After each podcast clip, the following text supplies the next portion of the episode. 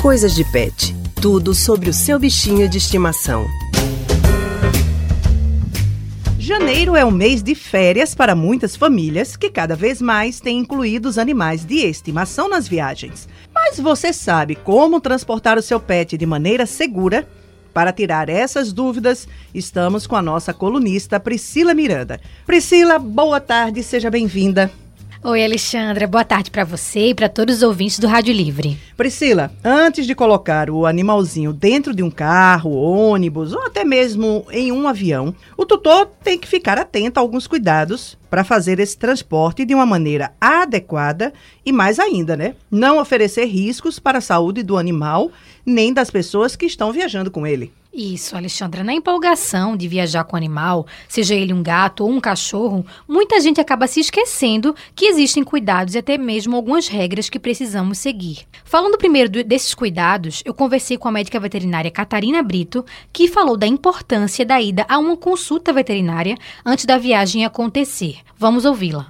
É comum nessa época de férias a família toda viajar e nossos pets, como fazem parte da família, estão incluídos nessa viagem. Então, a primeira coisa a fazer antes da viagem é procurar um médico veterinário para que seja emitido o atestado de viagem. É, é realizada uma consulta, onde é verificado se o animal está com a vacinação em dia, vermifugação em dia e o controle de ectoparasitas, que são as pulgas e carrapatos.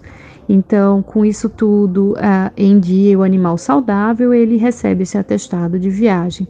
Também pode ser orientado doen é, sobre as doenças que, que podem ocorrer uh, no destino que você virá viajar. E como o animal deve ficar acomodado durante a viagem, Priscila? Existem equipamentos especiais para o transporte deles nos veículos? Existem sim, Alexandra, tanto para quem for viajar de carro, como quem vai levar o pet no avião. A veterinária Catarina também dá esse alerta. No caso de viagens aéreas de avião, é, os nossos pets eles podem estar tanto na cabine dos passageiros quanto no porão, no caso de animais maiores. É, então, eles devem ser sempre condicionados em caixas de transportes específicas. É, normalmente é, existem tamanhos padronizados nas companhias aéreas. O que a gente pode fazer para é, deixar mais confortável o uso do tapetes higiênicos, caso eles tenham, façam alguma necessidade, esse tapete vai absorver e vai manter o animal mais limpo durante o percurso.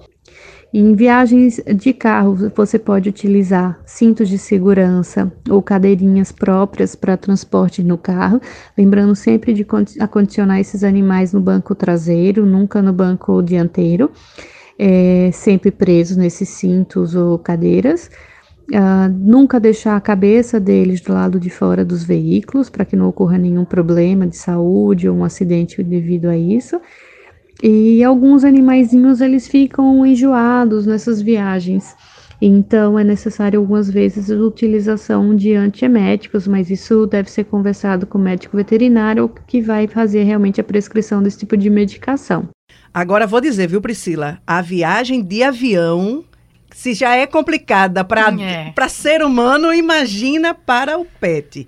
E aí eu te pergunto, o dono do animal, ele precisa expedir algum tipo de documentação específica para levar o pet em viagens desse tipo? Uhum. Precisa sim, Alexandra. Quem vai para fora do país, por exemplo, tem que tirar o CVI, que é o Certificado Veterinário Internacional. Esse documento ele é expedido pelo Ministério da Agricultura, Pecuária e Abastecimento entre 2 e 10 dias antes da viagem.